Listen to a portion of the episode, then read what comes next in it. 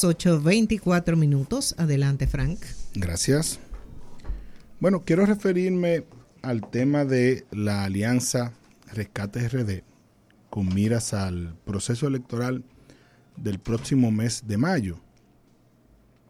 Porque ya salen algunas voces, eh, incluyendo a mi compañero Jaime David Fernández Mirabal, a decir que debe el presidente Leonel Fernández ceder su candidatura para que Abel Martínez sea el candidato de la alianza. Y lo mismo hacen desde el litoral de la Fuerza del Pueblo con el argumento contrario, que la alianza se aboque a apoyar al presidente Fernández, al expresidente Fernández, como el candidato unificado de la alianza para el próximo mes de mayo. Es, es un tema complejo que yo creo que incluso esa discusión en sí es caer en una trampa para dividir a la alianza. Es caer en una trampa porque es una discusión sobre la cual no nos pondremos de acuerdo. Primero por un asunto de tiempo. Cualquier decisión sobre eso tiene como plazo el día de hoy. Entonces, el, el tiempo obra en contra, el reloj ahí está en contra de cualquier eh, acuerdo que se pueda alcanzar. Y segundo, es caer en una trampa porque es difícil, por no decir imposible, encontrar un criterio sobre el cual todos los que formamos parte de ese bloque opositor nos pongamos de acuerdo para elegir una sola candidatura. Y lo digo porque si el criterio es irnos a las encuestas, constantemente en las encuestas que se han hecho públicas, el presidente Fernández sale por encima de Abel Martínez, es la realidad. Pero si nos vamos al criterio de quién logró movilizar más votos, el domingo 18 de febrero, la organización política que logró movilizar más votos fue el Partido de la Liberación Dominicana.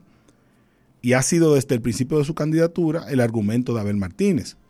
Decir, bueno, en febrero sabremos quién tiene más votos, cuál organización política tiene más votos y por ende se asume que los votos de esa organización política son votos de su candidato presidencial.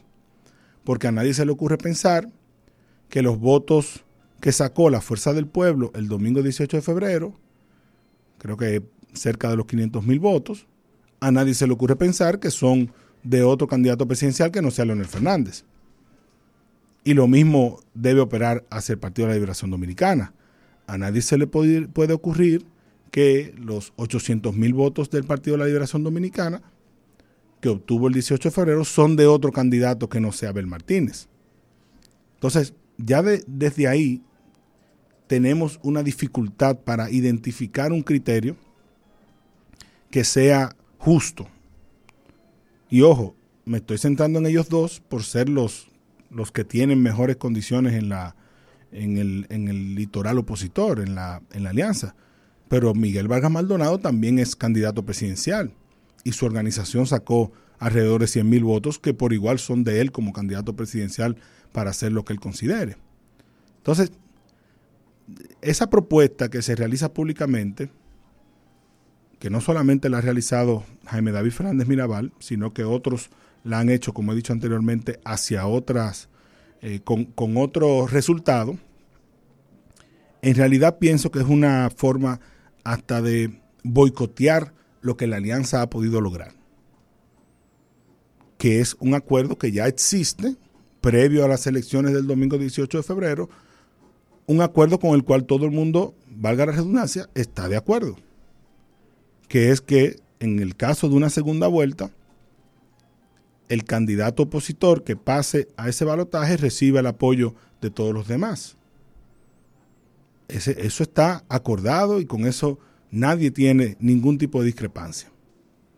Y lo segundo es que existe un acuerdo en el nivel senatorial que tiene posibilidades muy amplias de, que tenga, eh, que llegue a más demarcaciones creo que en la última, en el último conteo que vi, se hablaba de un acuerdo con 18 o 19 eh, provincias en el nivel senatorial.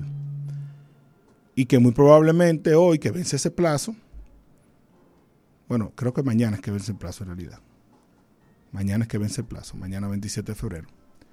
Cuando vence el plazo, entonces, esa alianza se va a ampliar en los senatoriales a 25 senadurías. Y ahí tampoco nadie tiene discusión. Porque estaríamos llevando 25 candidaturas a senador o a senadora en 25 provincias que unificados tienen todas las posibilidades de obtener el triunfo. Y eso dice que en mayo la Alianza Rescate RD tendría todas las oportunidades de romper la mayoría que tiene el partido oficialista en el Congreso Nacional, en el Senado, en este caso.